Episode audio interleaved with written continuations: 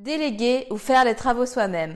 Bonjour à tous et à tous, j'espère que vous êtes en pleine forme. Je m'appelle Elodie, je suis coach immobilier certifié, investisseuse et fondatrice de Real Estate in Belgium, un organisme qui a pour but de vous aider à investir dans des biens qui vous rapportent de l'argent chaque mois. Aujourd'hui, dans cette nouvelle vidéo, j'aimerais répondre à une question qui m'a été posée par Laura et qui se demande si, eh bien, elle doit faire les travaux elle-même ou alors est-ce qu'elle doit les déléguer.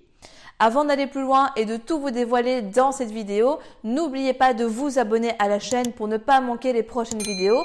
Si la vidéo vous a plu, commentez-la, likez-la et surtout, n'oubliez pas de repartir avec le cadeau que je vous offre juste ici en dessous de la vidéo et qui va grandement vous aider lors de votre demande de financement. On se retrouve après le jingle.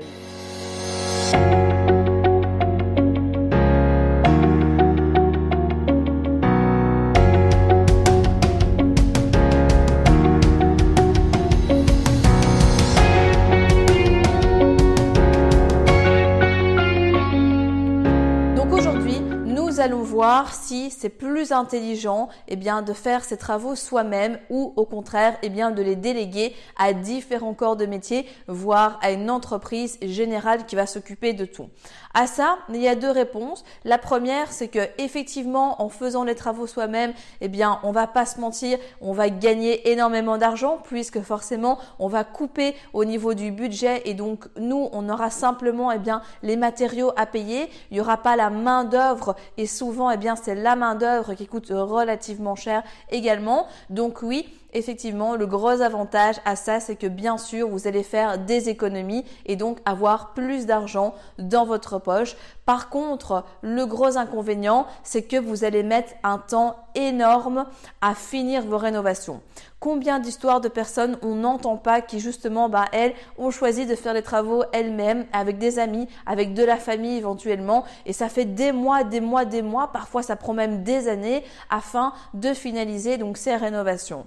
Donc j'ai envie de vous dire que si vous vous y connaissez, que vous avez des membres de votre famille, bref, des personnes de votre entourage en fait qui s'y connaissent, qui sont des corps de métier ou autres, alors pourquoi pas effectivement donc faire certains poste vous-même, mais pour ce qui est par contre pour tout le plus gros, le gros œuvre, euh, d'autres postes ou si tout simplement vous n'avez pas en fait le temps de vous en occuper ou très peu de temps par exemple sur une semaine pour y accorder, alors à ce moment-là, ne vous cassez pas la tête, surtout passez par une entreprise de rénovation, à la limite faites les postes peinture, faites des petits postes qui sont dans vos cordes et que vous pouvez faire en bout de chantier, mais avant vous allez perdre un temps énorme.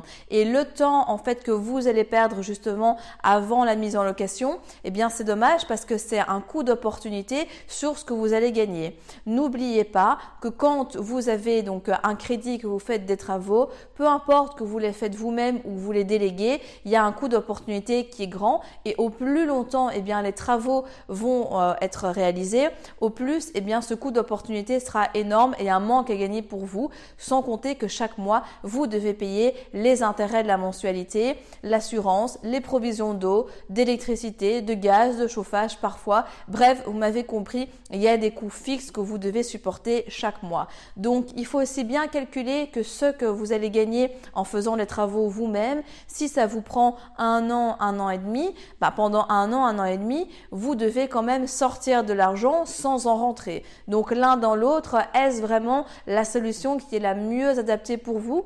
C'est à vous de voir aussi dans ce cas-là. Une bonne manière de faire, si vraiment bah, vous avez à cœur de faire une partie des travaux, eh bien à ce moment-là, comme je le disais, c'est de vous vous positionner sur des postes soit que vous maîtrisez, soit sur des postes en bout de chantier, de sorte que vraiment c'est à peu de choses près de la finition qui reste à faire et que le plus gros du travail a déjà pu être abattu.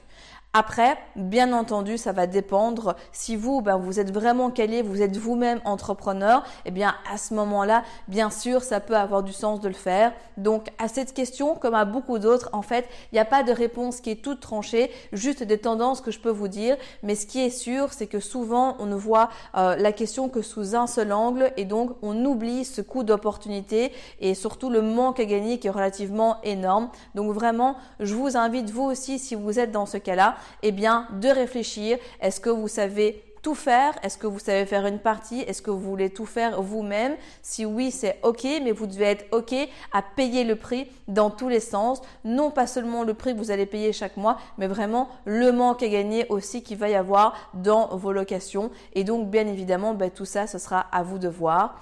Pareil, si maintenant ben, vous ne vous y connaissez absolument pas, vous débutez, c'est votre premier chantier, eh bien euh, surtout déléguez-le à une équipe de professionnels qui, elle, va vous faire ça dans les règles de l'art, qui va vous faire gagner un temps précieux et surtout, ben, vous, vous n'allez pas devoir commencer à apprendre plein de choses sur le tas. Vous avez toute la vie devant vous pour le faire et voilà, franchement, personnellement, moi, je suis toujours passée par euh, des corps de métier. Alors, petite précision justement par rapport à ça, c'est qu'on peut se demander est-ce qu'on prend des prestataires un petit peu plic-ploc, donc un plombier, un électricien, un chic à chaque, ou est-ce qu'on passe vraiment par une entreprise de rénovation en général qui, elle, va concorder tout le chantier?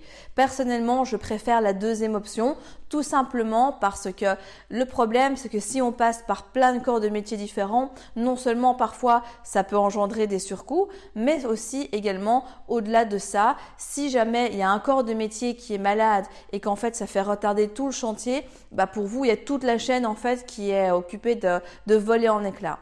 Alors que à contrario, si c'est un entrepreneur général et que lui donc a tous les corps de métier dans son entreprise, s'il y a un plombier qui est malade, bah pas de souci, l'électricien peut continuer. Lui s'organise parce qu'il a une vue d'ensemble sur le chantier et donc vous avez moins de chances également d'avoir des retards de chantier et forcément qui dit retard de chantier dit également aussi un loyer qui tarde à venir et après tout, sauf si arrêtez-moi si je me trompe, mais je ne pense pas, vous investissez quand même dans l'immobilier pour toucher des rentes et les toucher le plus vite possible. Donc tout ça forcément va jouer en votre faveur.